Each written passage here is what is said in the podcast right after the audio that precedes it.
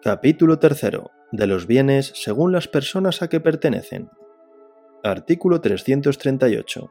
Los bienes son de dominio público o de propiedad privada. Artículo 339. Son bienes de dominio público, primero, los destinados al uso público como los campos, canales, ríos, torrentes, puertos y puentes construidos por el Estado, las riberas, playas, radas y otros análogos.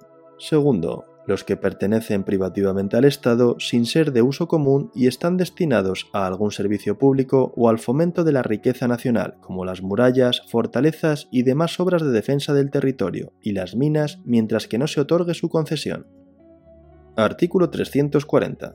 Todos los demás bienes pertenecientes al Estado en que no concurran las circunstancias expresadas en el artículo anterior tienen el carácter de propiedad privada.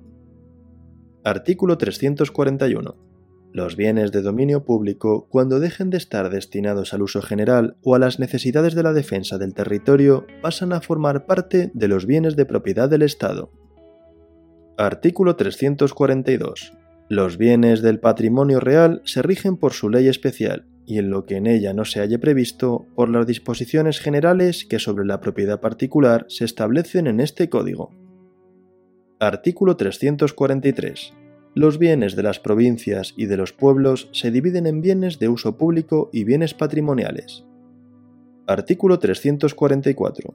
Son bienes de uso público en las provincias y los pueblos los caminos provinciales y los vecinales, las plazas, calles, fuentes y aguas públicas, los paseos y obras públicas de servicio general costeadas por los mismos pueblos o provincias. Todos los demás bienes que unos y otros posean son patrimoniales y se regirán por las disposiciones de este código salvo lo dispuesto en leyes especiales. Artículo 345.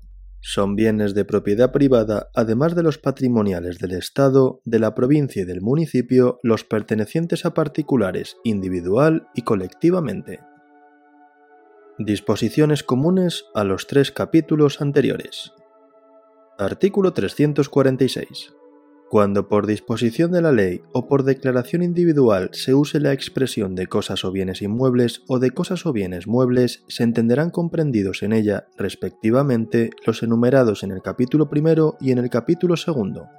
Cuando se use tan solo la palabra muebles, no se entenderán comprendidos el dinero, los créditos, efectos de comercio, valores, alhajas, colecciones científicas o artísticas, libros, medallas, armas, ropas de vestir, arreos de caballerías o carruajes, granos, caldos y mercancías, ni otras cosas que no tengan por principal destino amueblar o alajar las habitaciones, salvo el caso en que del contexto de la ley o de la disposición individual resulte claramente lo contrario. Artículo 347.